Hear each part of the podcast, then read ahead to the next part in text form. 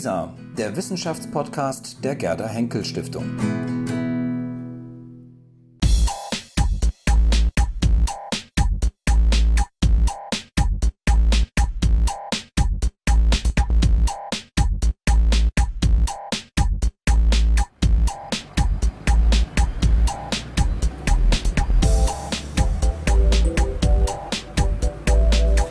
Ja, Frau Fengler, wir sind hier heute bei Ihnen zu Gast im Erich, Erich Brost Institut in Dortmund, um mit Ihnen über Journalismus zu sprechen, über aktuellen Journalismus, über möglicherweise Perspektiven auf den Journalismus, wie er heute funktioniert, wie er vielleicht früher funktioniert hat.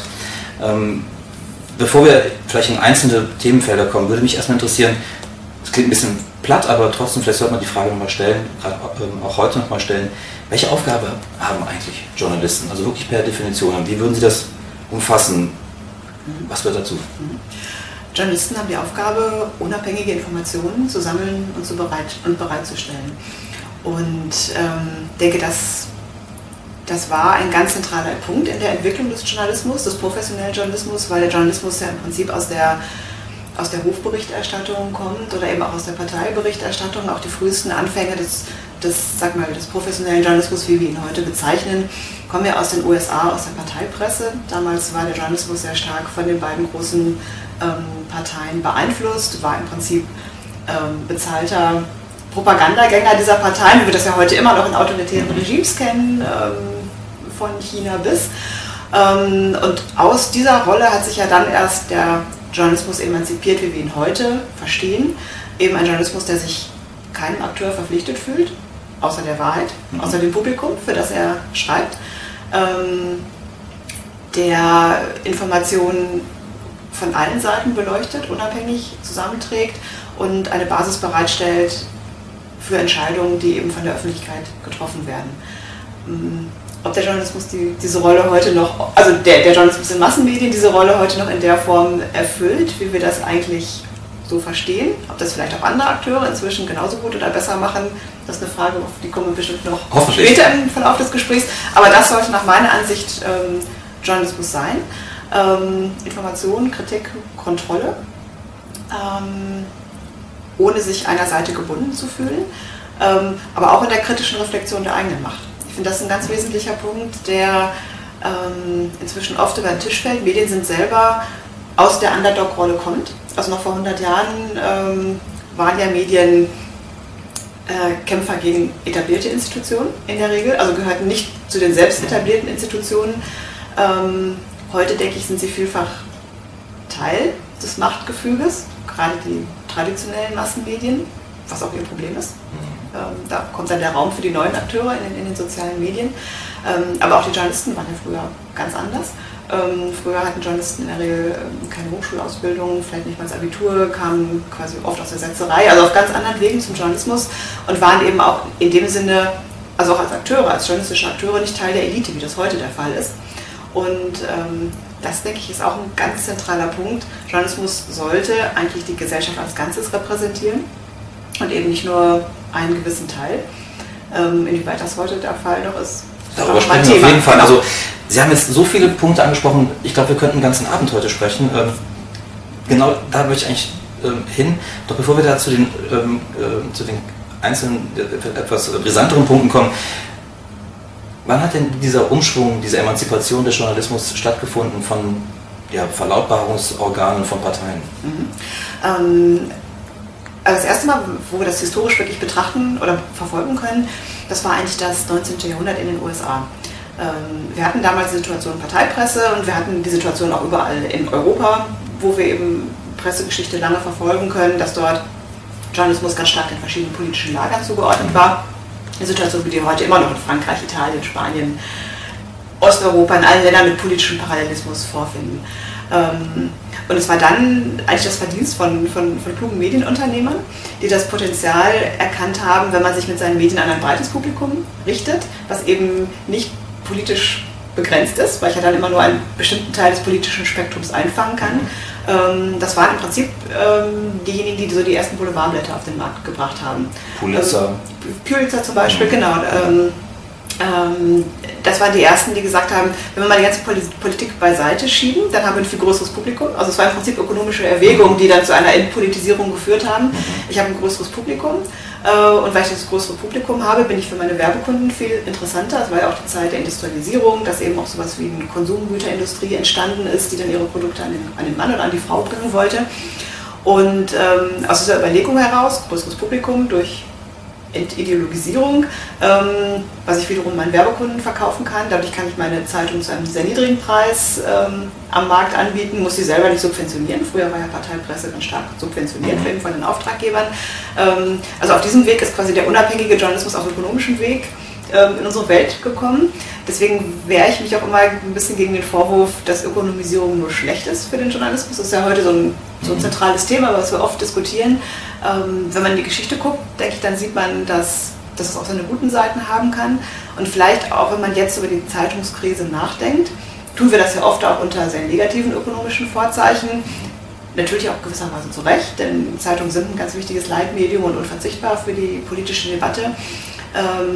Ähm, aber die Debatte zeigt natürlich auch, dass das viele Zeitungen ökonomischen Wandel und Trends verschlafen haben. Und da legt jetzt eben auch wieder die Wirtschaft ganz stark den Finger mhm. in Versäumnisse, die die Medienbranche eigentlich selbst zu verschulden hat. Mhm. Aber wenn wir von Ökonomisierung sprechen, dann ist man ja auch einem gewissen, ähm, ja, einem gewissen Ziel verpflichtet, eben auch Geld zu generieren, Gewinne, Profite zu machen.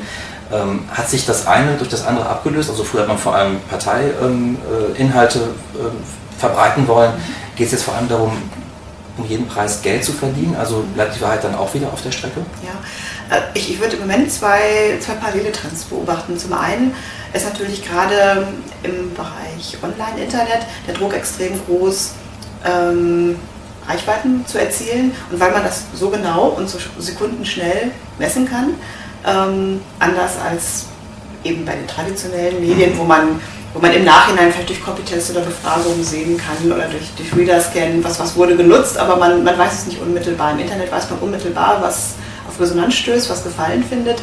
Man sucht nach Reichweite, deswegen ähm, schlägt da die Ökonomisierung natürlich auch in so einer Beliebigkeit dann zu Buche. Mhm. Dass ähm, Redaktionen natürlich sehr stark versuchen, Klicks zu generieren und das sind in der Regel natürlich nicht die Themen, oder, oder oft nicht immer, aber oft auch nicht die Themen, die wir aus Beobachterperspektive für politisch oder gesellschaftlich relevant halten, sondern eben eher bunte Themen und so weiter und so fort.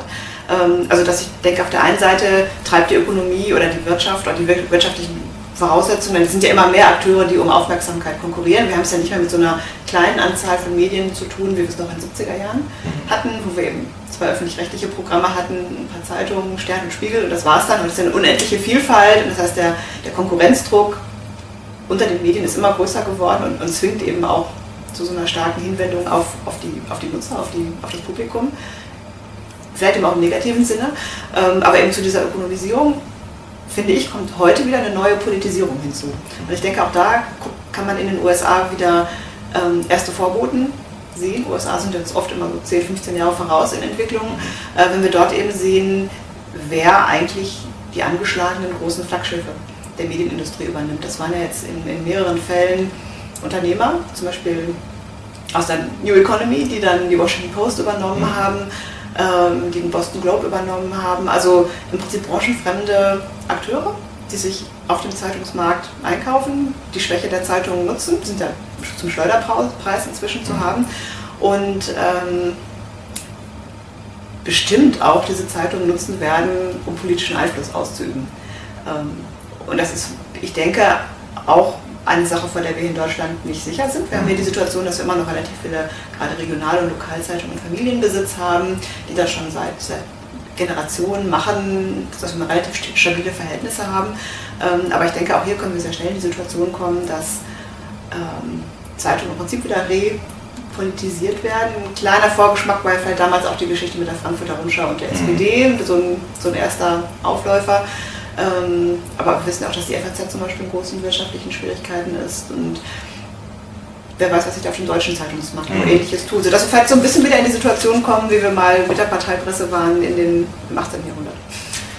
Interessantes Stichwort. Ähm, Sie haben das am Anfang haben Sie einen interessanten äh, Begriff genannt. Sie haben von, ähm, von Hofberichterstattung in einer gewissen Weise gesprochen. Ich möchte das gerne aufnehmen ähm, und ein bisschen zuspitzen. Wenn man sich heute Berichterstattung anschaut, beispielsweise auch über ähm, unsere Bundeskanzlerin oder über die ähm, Regierungspolitik, ähm, findet man eigentlich in der Regel viel positiven Anklang in den Massenmedien, in den Mainstream-Medien. Also es gibt wenig Kritik an äh, dem, was die Kanzlerin macht beispielsweise. Es gibt, gerade wenn man auch an internationale Konflikte denkt, immer eine Sicht, die auf jeden Fall die nationale Sicht beispielsweise einnimmt. Ja, kommen wir wieder zurück zu so einer Art Hofberichterstattung? Nähern sich die Berichtenden, die Kommentatoren wieder der Macht an? Mhm. Ähm, ich, denk, also ich denke, es ist, es ist schon auffällig, dass, dass im Moment so diese, diese starken Konflikte, also auch die starken also die starke kritische Auseinandersetzung mit der Regierung ähm, ein Stück weit unterbleibt.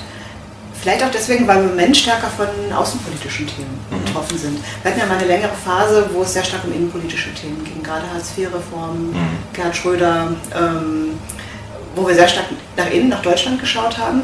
Ähm, Auseinandersetzungen zwischen den großen Parteien, das ist ja auch quasi verschwunden im Moment aus der Debatte. Also die große Koalition funktioniert ziemlich reibungslos. Mhm. Die kleinen Parteien spielen im Moment nicht mhm. Eine große Rolle. Aber bei den innenpolitischen Themen ist es, glaube ich, auch für die Journalisten sehr viel leichter, ähm, ihre eigene Position, ihren eigenen Standpunkt in die Debatte einzubringen, weil man sich dann natürlich besser auch mit dem Themenfeld auskennt, leichter Zugang hat zu Quellen. Ähm, anders recherchieren kann, also aus einer größeren Tiefe schöpfen kann und dadurch stärker kritische Standpunkte aufbauen und, und verteidigen kann. Ähm, wenn es jetzt um solche Sachen geht, wie zum Beispiel die Ukraine, ähm, andere Themen, die uns noch weiter entfernt liegen, äh, ich glaube, da ist es eben auch ein Problem, dass viele Journalisten gar nicht selber über die Expertise und die Quellen verfügen. Das fängt ja auch bei der, bei der Eurokrise war ja auch schon ein Beispiel. Also wer, wer von den Journalisten ähm, hatte schon diesen, diesen tiefen Informationsstand, um wirklich zu beurteilen, was da vor sich ging, was man hätte tun sollen. Also das wusste natürlich auch keiner in, in der Debatte, aber es ist wird ja auch immer von Journalisten erwartet, dass sie selber einen Weg aufzeigen, mhm. die Richtung, die das gehen könnte. Ähm, also da fehlen dann eben auch so, fehlt die eigene Expertise, fehlt das ganz umfassende Netzwerk, um so eine kritische Position aufzubauen, sodass ich denke, man viel stärker die Position der Regierung übernimmt, wenn sie nicht unhaltbar ist. Aber ich, das ist ja in dem Fall ähm, auch nicht der Fall. Ja, spielen da auch möglicherweise auch wieder ökonomische Kriterien eine Rolle, dass man sozusagen auch das liefert, was die Leute vielleicht auch erwarten oder was die Leute vielleicht auch gerne lesen, ähm, dass man dann eher auch ein Blatt verkaufen kann, wenn es vielleicht auch positive Meldungen eher hat, wenn es äh, vielleicht auch eher von einer Angie spricht, die man auch dann gerne in jetzt anlässlich der WM beispielsweise gerne in Jubeln zeigt. Also es sind ja positive Bilder, über die sich möglicherweise andere äh, Regierungschefs immer freuen würden, wenn sie mal so abgerichtet werden. Also ja. will man auch einer Erwartungshaltung entsprechen des Publikums? Also ich glaube, die Erwartungshaltung ist vielleicht eher bei, bei so Trends da, wenn man sieht, dass das so der Spiegel, also Stein ja sowieso schon seit langer Zeit, aber Spiegel und Zeit ja ganz oft auch mit weichen Themen aufmachen, mhm. so mit, mit, äh, mit ähm, sozialpolitischen, gesellschaftlichen Themen, Rolle der Frau das ein Dauerbrenner, Kinder, Väterjahre und so, also Dinge, die uns eigentlich eher so als Gender viel, oder? Gender, genau, die uns, ähm, so uns auch in unserer, unserer privaten Rolle mhm. ähm, ganz stark betreffen. Also wenn, wenn da mit diesen Themen aufgemacht wird, die verkaufen sich immer auch besonders gut, dann mhm. diese, diese Ausgaben oder Hefte. Ähm, also auf dem Weg glaube ich schon, dieses Entgegenkommen zu, ich würde nicht sagen jungen positiven Themen, das kann, das kann ja auch mal schwierig sein, aber eher privaten, mhm. privaten Themen, mhm. die mich als in meiner Privatrolle als Mensch ja. betreffen. Mhm. Ähm, ich denke, was so, das, äh, was so den politischen Bereich anbelangt, würde ich denken, dass, dass die Leute da gar nicht so nach diesem Positiven suchen.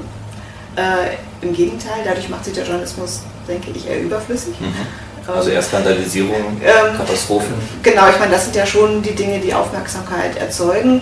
Das soll nicht dazu führen, dass man skandalisiert und um des Skandalisierens willen. Mhm. Das ist sicherlich eine positive Entwicklung, wenn das mal nicht eintrete. Ich glaube aber, die Beispiele der letzten Zeit zeigen, ähm, dass da irgendwie kein, keine Abkehr vom Thema mhm. Skandalisierung erfolgt. Das Stichwort Wolf, also gibt ja, noch viele. Mhm. Edati, Wolf, ja, ja. genau. Viele Bruderle. Genau, gibt ja. ja viele Beispiele, wo dann eben durch das Internet auch nochmal stark aufgeheizt wird, also wo dann eben auch so, so ein Verstärkereffekt stattfindet.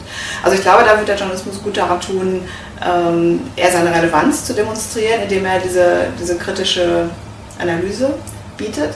Ähm, aber wie gesagt, ich glaube, wir haben ja oft davon gesprochen, dass Außenpolitik un unwichtiger wird. und dass wir den, den Fokus so stark nach innen mhm. drehen.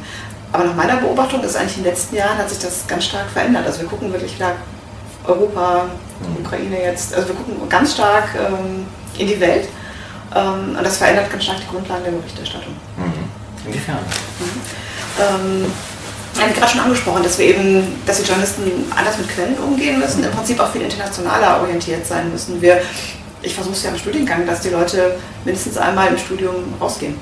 Ähm, sei es mit Erasmus, dass sie woanders studieren, aber wir werden jetzt zum Beispiel im September auch mit äh, zehn Studenten nach Afrika fahren und die werden dann dort recherchieren. Wir werden im Herbst ein Seminar zur Ukraine anbieten, dann will ich mit denen auch nach Kiew fahren, dass sie eben selber vor Ort ähm, erleben, wie es dort zugeht, wie berichtet wird. Ich weiß noch ganz, ähm, noch ganz gut, ich war mit einer Gruppe von Studenten in Jordanien, auch gerade zu der Zeit, ähm, als, als der arabische Frühling stattgefunden mhm. hat.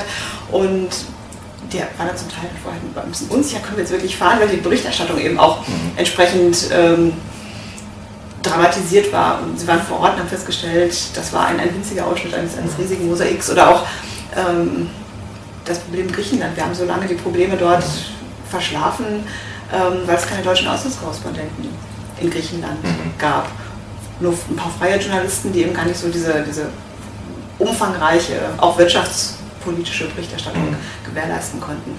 Ähm, also ich glaube, diese, dieses Streichen von Korrespondentenposten ist in der Welt, in der wir leben, wirklich fatal. Mhm. Ähm, aber natürlich muss es sich auch dann für die Medien, die sich das noch leisten, muss es sich auszahlen. Ich meine, das sind es ja wirklich vor allem die öffentlich-rechtlichen Medien, die sich noch dieses Korrespondentennetz in der Welt leisten und die Zeitungen dünnen ja auch immer stärker aus, arbeiten mit Freien mhm. zusammen. Und selbst dieses Korrespondentennetz muss man ja sagen, also wenn man sich jetzt ähm, orientiert sich ja sehr stark noch äh, nach ähm, Schemen, ähm, die der Kalte Krieg noch geliefert hat. Also wenn man sich schaut, wenn Osteuropa zum Beispiel ähm, Korrespondent ist und wie groß, wie riesig das Gebiet ist, bei das man, äh, glaube ich, berichtet. Ich glaube, es ist immer noch Moskau, was zuständig ist als äh, Korrespondentenanstalt der Öffentlich-Rechtlichen für ein Gebiet, was von Vladivostok bis nach, äh, ich weiß nicht, Warschau oder möglicherweise oder so halt reicht. Das ist ein riesiges Gebiet und ähm, äh, die berichten halt dann über dieses ganze Gebiet, als, wie soll man das halt leisten können, dass man sozusagen Einblick hat in die ganzen Konflikte oder ähm, unterschiedliche Entwicklungen, die dort halt passieren.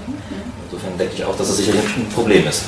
Ähm, Sie haben einen wichtigen Punkt genannt, den würde ich auch gerne noch aufgreifen. Ähm, und zwar geht es da um, die, ähm, um, um, den Hintergrund der Mainstream-Journalisten, würde ich es jetzt mal nennen. Sie haben gesagt, ähm, dass man früher eben auch vor allem für ein ganz anderes Publikum geschrieben hat als heute, was vielleicht auch daran liegt, dass die Berichtenden, dass die Journalisten auch wiederum aus einem ganz anderen Milieu kommen. Also da hat es oft mal eine Verlagerung gegeben, woher Journalisten sich rekrutieren. Sie bilden ja hier auch an Unis inzwischen Journalisten halt aus. Mhm. Ist das ein Problem? Also ich glaube, es verengt die Perspektive. Ähm, es ist natürlich, also man kann auch positive Aspekte sehen. Es gibt in den USA eine sehr schöne Langzeitstudie, die seit den 60er Jahren immer wieder durchgeführt wird, in Wellen alle zehn Jahre und die immer wieder die Einstellung von Journalisten zu ihrem Beruf mhm. untersucht. Immer wieder die gleichen Fragen stellt, alle mhm. zehn Jahre. Und da ist jetzt ganz frisch äh, die neueste Befragungswelle erschienen.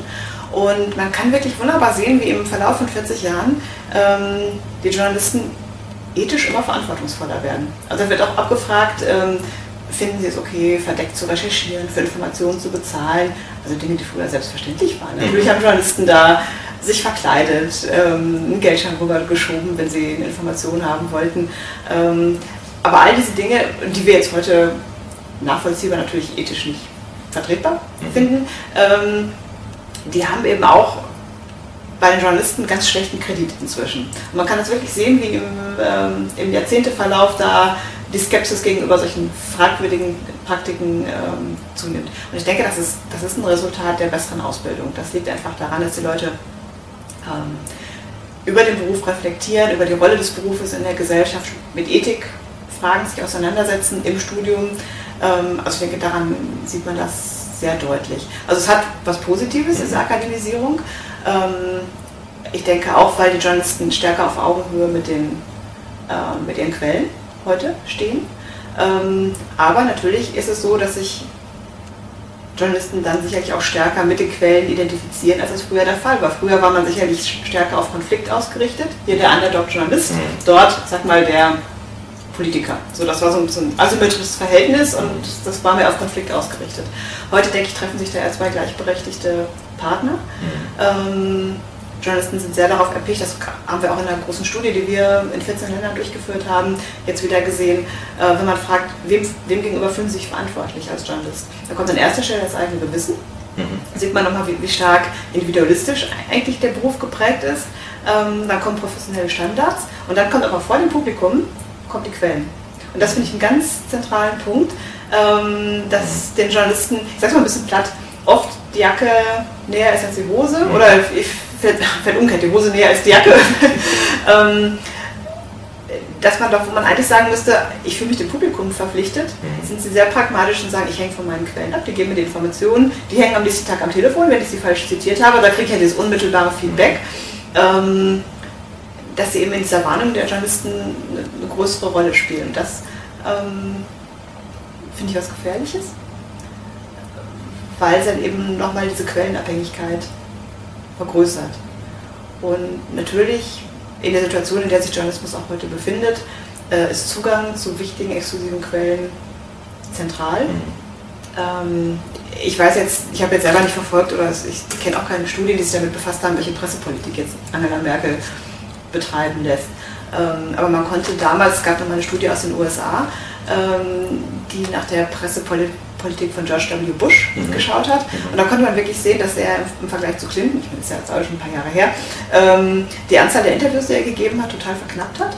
Also hat den Zugang zu Informationen, exklusiv, exklusivsten Informationen mhm. ganz stark eingeschränkt. Und das hat dann ganz erkennbar zu einer ähm, positiveren Berichterstattung geführt. Wenn man froh war, wenn man froh war überhaupt ein Interview ja. zu bekommen, wenn man wusste, wenn ich jetzt aus dem Interview was Negatives mache, dann werde ich Gibt's nie wieder da sitzen. Genau. Und wahrscheinlich wird auch das ganze Medium nie wieder eins bekommen, nicht nur ich als Journalist, sondern das ganze Magazin und die ganze Zeitung. Mhm. Und das war ein richtiges Druck- und Machtmittel und ähm, würde mich wundern, wenn das nicht auch kluge Politiker in Deutschland genauso machen würden. Mhm. Kenne ich nur keine Studien zu. Ja.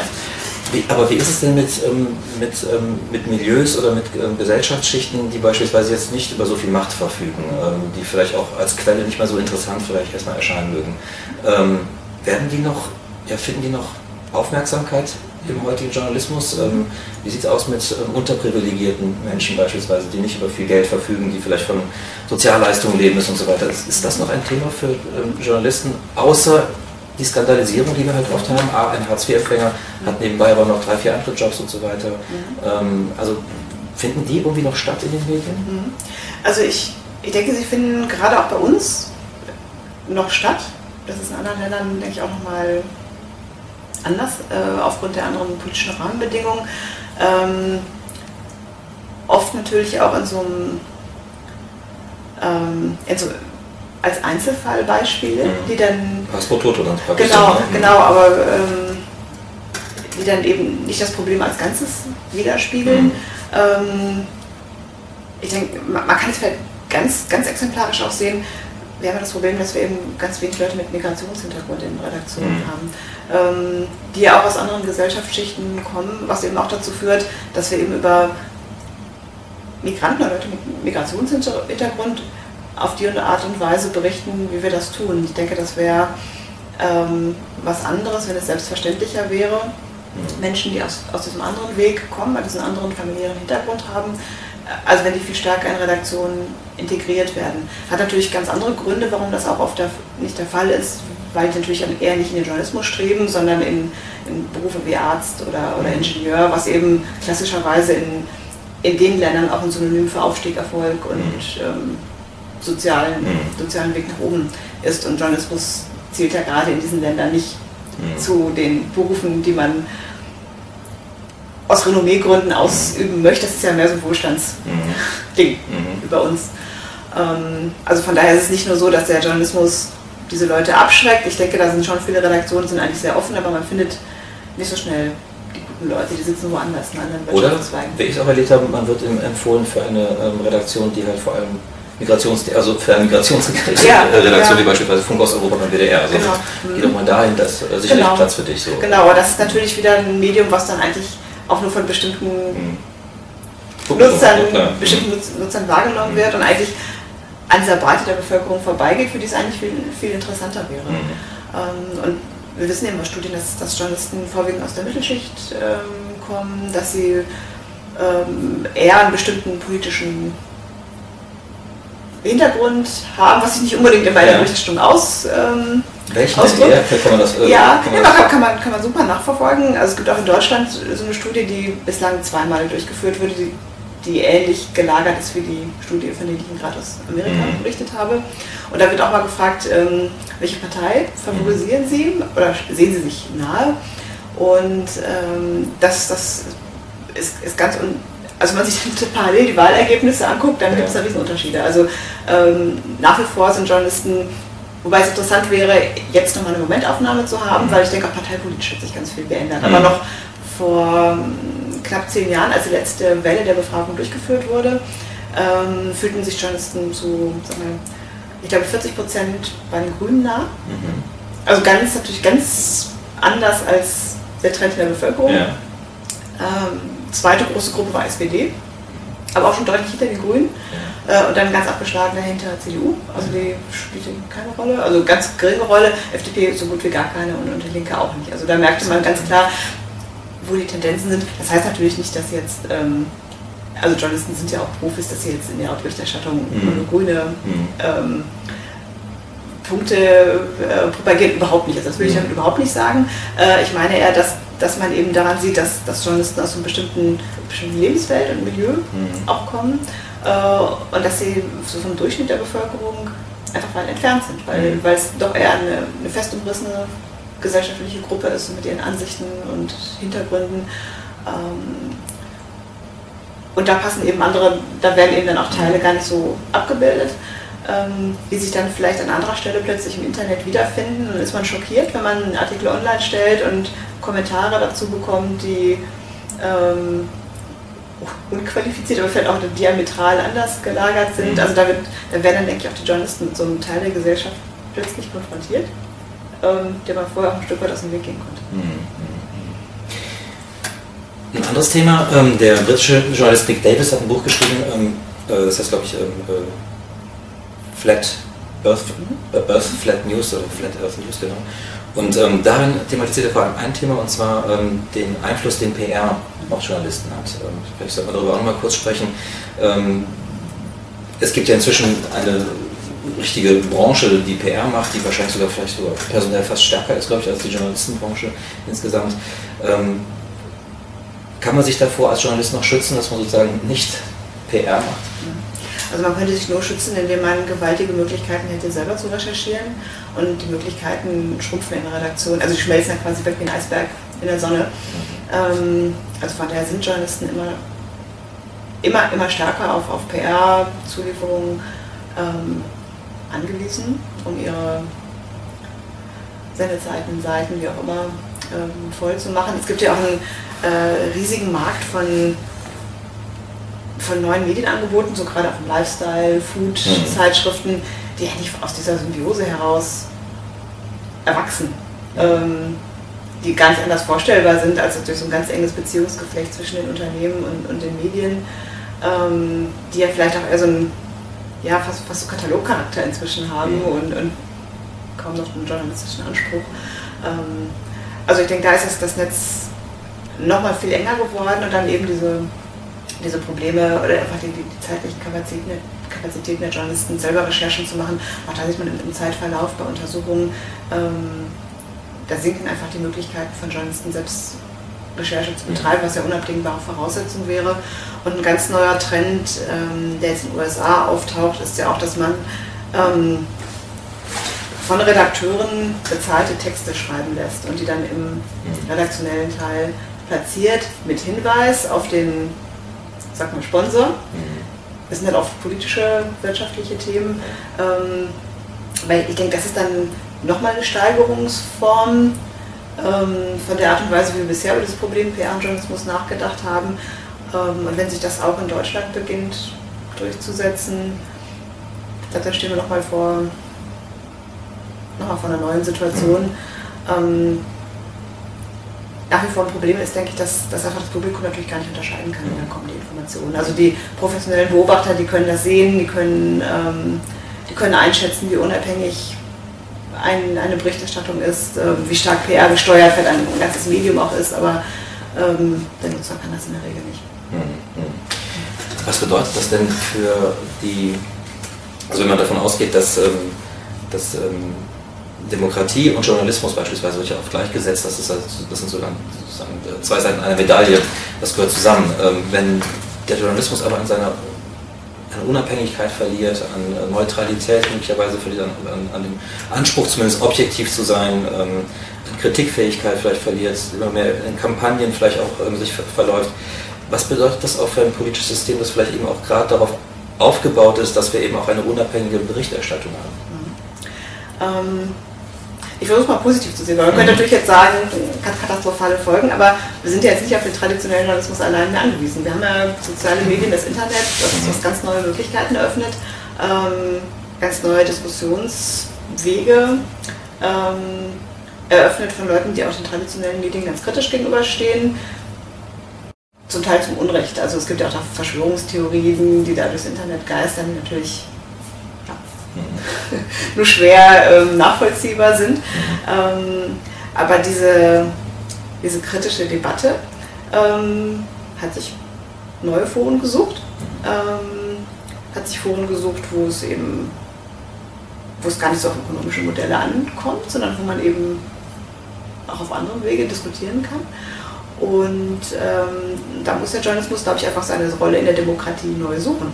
Ähm, der professionelle Journalismus. Und das ist ja gerade dieser Umbruch, vor dem auch die, gerade die traditionellen Medien stehen. Welche Rolle spiele ich eigentlich noch? Also ich denke, ähm, in einer Gesellschaft wie Deutschland, wo inzwischen demokratische Werte so tief verwurzelt sind, ähm, würde ich mir jetzt erstmal kurzfristig keine Sorgen machen, dass die Demokratie den Bach runtergeht, mhm. weil es einigen Medien schlecht geht. Also ich glaube, da haben wir eben immer noch den Bereich des öffentlichen Rundfunks, der sag mal, stabil für Qualität sorgt, immer noch einige Leitmedien, die die auch finanziell gut dastehen. Ähm, aber so für Zeitungen oder Sender, die ihr eigenes Profil nicht so gefunden haben, also ich glaube, für die, für die wird es schwer, die vielleicht eben auch ganz stark auf, auf PR ähm, zurückgreifen. Ähm, da sehen dann die Nutzer auch irgendwann, was, was ist mein Mehrwert eigentlich, wenn ich diese Zeitung nutze. Ich finde, die, diese Information finde ich auch gratis im Internet. Also von Werbung werde ich ja quasi überschüttet im Internet und ähm, da muss ich nicht eine Zeitung abonnieren oder ein anderes Medium nutzen, was eben so stark PR gesteuert ist. Ähm, also von daher würde ich sagen, die Lücke, die die ähm, Journalisten lassen, die füllen andere. Auch wenn man um die Frage der Themensetzung ähm, angeht, ganz oft werden inzwischen brisante Themen von NGOs aufgegriffen und auf die Agenda gebracht. Und der Journalismus ist da eher so ein Trittbrettfahrer. Mhm. Stichwort NSA-Affäre, Stichwort Wikileaks. das waren ja nicht aus dem Journalismus kommende. Institutionen oder, oder Akteure oder Formationen, sag ich mal, Institution ist der falsche Begriff, ähm, die das Thema aufgedeckt und dann an die Medien herangetragen haben. Das waren nicht Journalisten, die das selber aufgedeckt haben. Mhm. Ähm, sodass ich denke, Journalismus muss sich fragen, wie weit ist er noch investigativ, inwieweit deckt er wirklich noch die großen Themen auf oder verlässt sich auf andere, die das zuliefern. Mhm. Ich glaube, das ist eine ganz äh, zentrale Frage. Ähm, der sich der Journalismus stellen muss und ähm, wenn er es nicht tut, werden ihm andere den Rang ablaufen mhm. im Internet. Genau, da wollte ich auch nochmal drauf äh, Achso, also, also ganz kurz ergänzen ja. wollte. Ähm, also ich bin nämlich auch deswegen eigentlich ganz erstmal ganz positiv gestimmt, ähm, weil das Bildungsniveau eben einfach auch so stark angestiegen ist in vielen westlichen Gesellschaften, ähm, dass ich denke, so diese Kritikfähigkeit der Bürger, die ist mhm. heute so viel stärker ausgeprägt als noch vor 50, 60 Jahren ähm, da ist eben auch einfach so aus diesen Bildungsanstrengungen heraus und so eine kritische Debatte in Gang gekommen, die man nicht mehr zurückdrehen kann. Mhm. Die macht auch vor den Medien nicht halt. Also man verlangt von der Politik Transparenz ähm, im großen Stil, aber eben auch von den Medien. Daher dann der Unmut mit, mit einigen traditionellen Medienangeboten. Ähm, sodass ich denke, so diese, diese kritische Debatte, um die mache ich mir erstmal kurzfristig keine Sorgen, weil wir eben inzwischen auf so breiter Basis diskutieren können.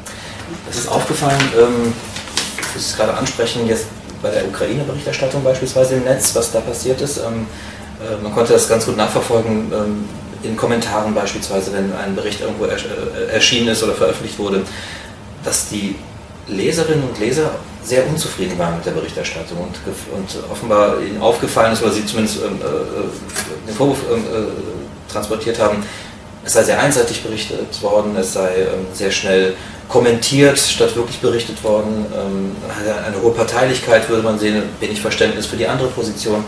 Ähm, das ist wohl dann tatsächlich auch von den Medien aufgegriffen worden. Man hat gemerkt, dass es dann eine gewisse Neujustierung gab in der Berichterstattung. Ist das so richtig beobachtet? Haben Sie das auch wahrgenommen? Ja, also man müsste mal gucken, ob, ob man das wirklich so analytisch nachweisen könnte. Mhm.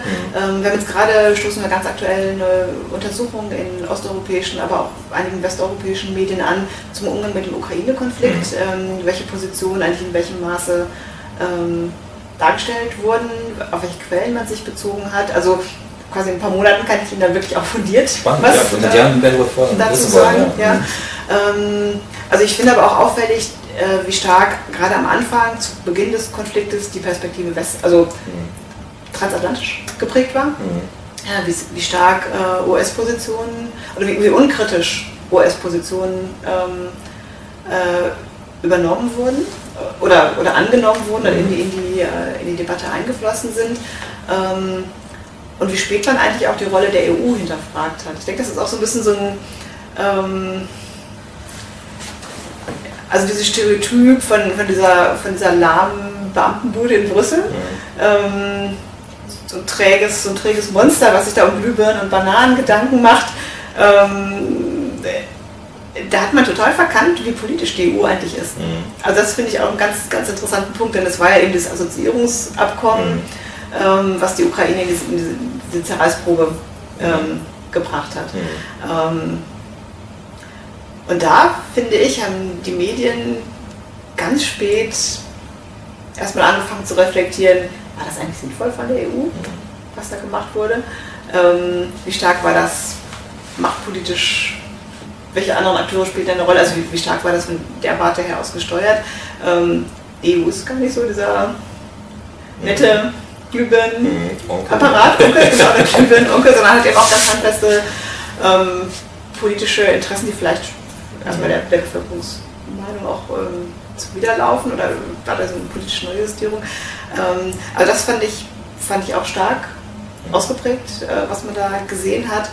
Ähm, gut, ich denke, haben die Deutschen wahrscheinlich auch nochmal ein spezielles Verhältnis äh, zu Russland, ähm, haben vielleicht doch einen ganz anderen Blick auf Russland als viele andere europäische Länder.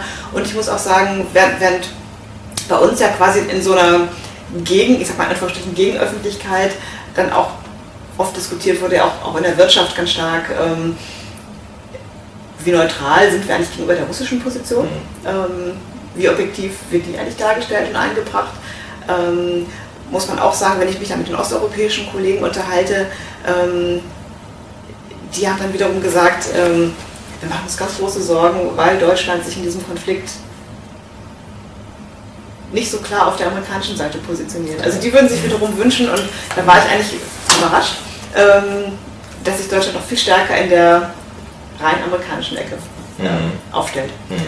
Ähm, und machen sich eben große Sorgen, was das eigentlich für, für das Machtgefüge in Europa bedeutet, wenn Deutschland ähm, dann doch so eine gemäßigte Position, Position mhm. auch politisch mhm. ähm, einnimmt. Also ich finde, das ist ein, ein ganz vielschichtiges ja.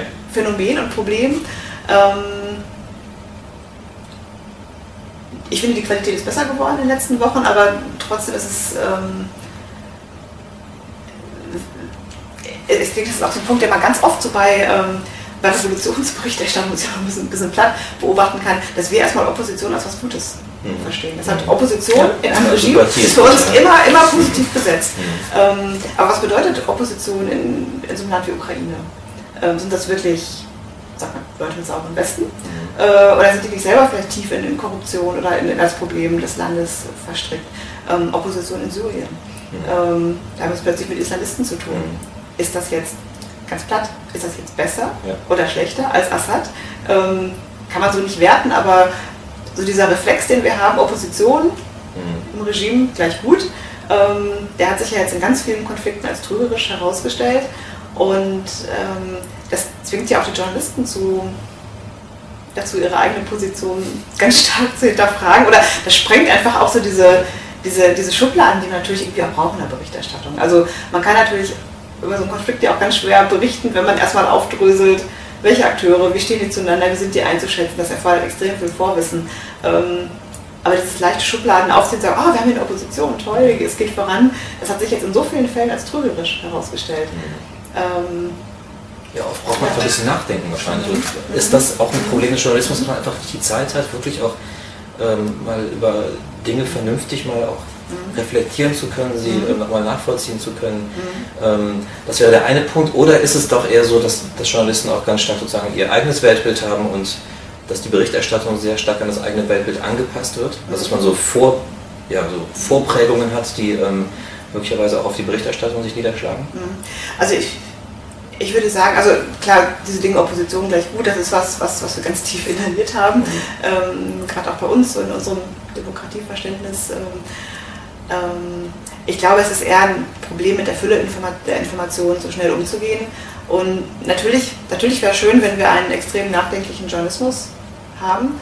Ähm, aber ich sage, das möchte ich jetzt auch noch zur Ehrenrettung der Journalisten halt sagen, wir wollen ja auch einen schnellen Journalismus. Also die nachdenken können wir in der Wissenschaft und wir können dann mhm. monatelang über ein Thema brüten und ähm, dann mit, mit einer sehr komplexen Analyse hervortreten. Aber was wir vom Journalismus auch erwarten, sind schnelle und klare Einschätzungen. Und da muss ich auch sagen, dann, dann darf ich es dem Journalismus auch nicht übel nehmen, mhm. ähm, wenn er schnell agiert, denn das will ich von ihm. Ähm, ich denke, was Positives ist ja insofern zu beobachten, als dass Experten immer eine immer größere Rolle im Journalismus spielen. Weil Journalisten ja auch sehen, dass sie, dass sie diese ganz schwierigen Fragen ja kaum noch selber, das kann man ja gar nicht erwarten, mhm. selber beantworten können ähm, in der gegebenen Zeit, die man hat. Ähm, sieht man ja auch ganz deutlich in Studien, dass Experten eine immer größere Rolle spielen, immer häufiger zitiert werden, wo man auch sieht, so diese, diese, dieser Wandel zur Wissensgesellschaft, der schlägt sich auch im Journalismus ganz klar nieder. Ähm, und da hat sich der Journalismus ja auch seinen Weg gesucht, mit diesem Informationsdefizit umzugehen. Ähm, also das ist ja was, was wir auch ganz stark beobachten können, das mhm. Nutzen von Experten. Mhm. Was auch, denke ich, was Gutes hat. Ähm, auch wenn es dann online steht, dann klicken sich noch ganz viele andere Leute in die Debatte ein, Stichwort Sparmintelligenz und, und kommentieren nochmal äh, verschiedene Punkte. Ähm, also ich glaube, da kann der Journalismus auch aus einem größeren Fundus schöpfen als heute. Aber ich denke, da muss man eben einfach sehen, Entscheidungen, die schnell getroffen werden müssen, wie auch in der Politik ähm, oder Einschätzungen, die können sich als falsch erweisen, aber man muss handeln. Mhm. Ja. Mhm. Letztes Thema, ähm, und das haben wir schon mehrfach jetzt schon angesprochen, ich würde es gerne mal ganz konkret nochmal äh, ansprechen, nochmal einzeln ansprechen, ist ähm, diese neue digitale Welt, also soziale Netzwerke, Blogs, die entstehen. Ähm, Sie haben das eben einmal ganz schön formuliert, Sie sagten, ähm, Sie müssen aufpassen, also die, die Journalisten, dass Ihnen die Blogosphäre oder die Netzwelt nicht immer den Rang abläuft. Ähm, verändert sich da was im Gefüge, im Machtgefüge möglicherweise auch ähm, zwischen bisherigen Sendern und Empfängern? Ähm, jetzt haben wir wahrscheinlich keine Einbahnstraßen mehr, sondern jeder kann sozusagen auch sofort reagieren und kommentieren und äh, weiter posten und wie auch immer ähm, die Sachen ähm, verbreiten. Haben wir da ein, ja, eine neue Situation die durchaus auch den Journalismus verändern wird? Mhm. Also wir haben ja auf jeden Fall schon die Situation, dass, dass oft Debatten schon in den sozialen Netzwerken gelaufen sind, bevor sie ähm, auf die Agenda der mhm. traditionellen Medien kommen. Äh, dass man eben sieht, die, ähm, die, traditionellen Medien bedienen sich auch der Debatten, die in den sozialen Netzwerken stattfinden, ähm, hängen natürlich auch ein Stück weit hinterher, ähm, weil die Debatten dort anders verlaufen. Ähm, es ist sicherlich so, dass einfach die Nutzer sich aus so vielen Informationsquellen inzwischen informieren können, ähm, dass ich mir als traditionelles Medium sehr, mich sehr genau fragen muss, was kann ich an Mehrwert bieten, was können die vielleicht auch woanders sich holen. Ähm, die Feedbackmöglichkeiten sind viel schneller geworden. Ähm, natürlich in Scharen wenden sich gerade die jungen Leute von den traditionellen Medien ab. Ähm, obwohl sie immer noch ein erstaunlich gutes Image haben. Das finde ich auch ganz interessant. Äh, wenn man junge Leute fragt, welche Medien haben ein gutes Image, dann sagen ganz viele die Zeitung, obwohl sie selber die Zeitung lesen. Das sind also auch noch so, so bestimmte Denkmuster, die da noch ähm, drinstecken. Ähm, aber ich denke, wir stehen auch wirklich eigentlich noch am Anfang dieses tiefgreifenden Wandels, weil wir immer noch große Alterskohorten haben, die die alten oder traditionellen. Medien nutzen. Ähm, also ich glaube 20 Jahre von heute angerechnet, ähm, wenn diejenigen, die jetzt 18 sind, so in, in, Entscheidungspositionen aufrücken, ich kann mir ganz ehrlich noch gar nicht vorstellen, wie, wie dann die Medienwelt beschaffen sein wird. Ähm, man sieht ja auch gerade bei den jungen Leuten, dass die auch ihre Nachrichten oft aus sozialen Netzwerken beziehen. Das sind ja ganz andere Nachrichten, die dort auftauchen. Das ist ja schon durch persönliche Vorlieben und Interessen gefiltert. Das ist ja gar nicht mehr das, was wir so auch als öffentliche Debatte verstehen, weil ich auch mit in traditionellen Medien ja auch mit Themen konfrontiert werde, über die ich vorher noch gar nicht nachgedacht habe. Das ist ja gerade dieser, dieser, dieser riesige Verdienst, ähm, gerade auch von Zeitungen, die Debatten anstoßen, dass ich dort auf Themen treffe, die mich eigentlich nicht interessieren. Vielleicht, ja, aber von denen ich dann erkenne, okay, die sind relevant für die Zukunft und Entwicklung unserer Gesellschaft und denen müsste ich mich eigentlich auseinandersetzen. Und das kann ich ja im Internet super vermeiden. Da kann ich ja alles äh, durch Filter ausblenden oder eben, weil ich mich nur noch in meinem persönlichen Zirkel bewege, was nicht meinen persönlichen privaten, wir hatten ja vorher auch über, über diese über diese Lust auf private Themen mhm. gesprochen, was nicht so meinen privaten Interessen ähm, entspricht, ähm, was mich eigentlich als, als politischen Bürger, als, als Citizen sozusagen, ähm, was mich betrifft, das blende ich alles aus und, und bleibe so in meinem ganz engen Schrebergartenwelt.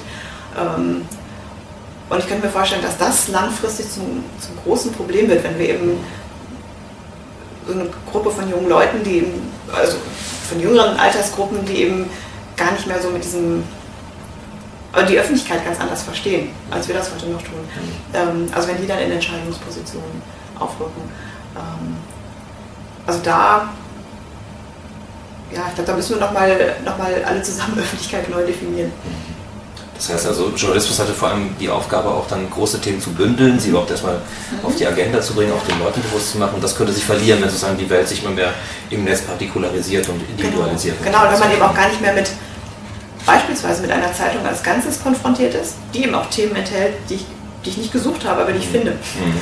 Ähm, wenn ich es noch mit einzelnen Artikelfragmenten, Themen zu tun habe, wenn ich mich in meiner eigenen Themenwelt bewege, äh, aber über dieses Thema nicht hinausschaue, dann verstehe ich vielleicht auch viel weniger, warum das Thema aber für jemand anders in meiner Gesellschaft wichtig ist und warum, warum der das gerne weiter beraten möchte oder, oder nach vorne bringen möchte. Ähm, also diese, diese, diese Fragmentarisierung auf dem Medienmarkt, dass man sich so wirklich seine spezielle Nische sucht, was einen so persönlich, privat, vielleicht auch politisch interessiert. Ähm, ähm, das ist ja eben auch was, was, was so die Gesellschaft als Ganzes betrifft, dass man sich stärker so in seine eigenen Nischen zurückzieht. Ähm, und dass, dass so diese Situation, dass wir, die wir heute noch haben, dass wir eine relativ große Gruppe haben von Menschen, die sich eben auch für politische Vorgänge interessieren, weil sie es auch so, so, so gelernt haben zu Hause, weil sie gewerkschaftlich oder kirchlich oder sonst wie politisch ähm, sozialisiert sind, dass sich das immer stärker verliert, weil der Trend immer mehr zum Privaten geht. Ähm, dass wir dann wirklich noch eine ganz kleine Gruppe von, von Eliten und Entscheidern haben, die sich mit diesen gesellschaftlichen Fragen auseinandersetzen und dann letztendlich die Debatte bestimmen. Mhm. Ähm, weil die anderen können ja nicht mehr, ja. nicht mehr informiert eingreifen. Wieder beim Thema wären, also wie weit bedingen sich tatsächlich immer noch Journalismus und Demokratie beispielsweise. Mhm. Mhm. Frau Professor Fender, ich danke Ihnen sehr für das Gespräch. Haben Sie herzlichen Dank und wir waren gerne hier da. Dankeschön. Dankeschön.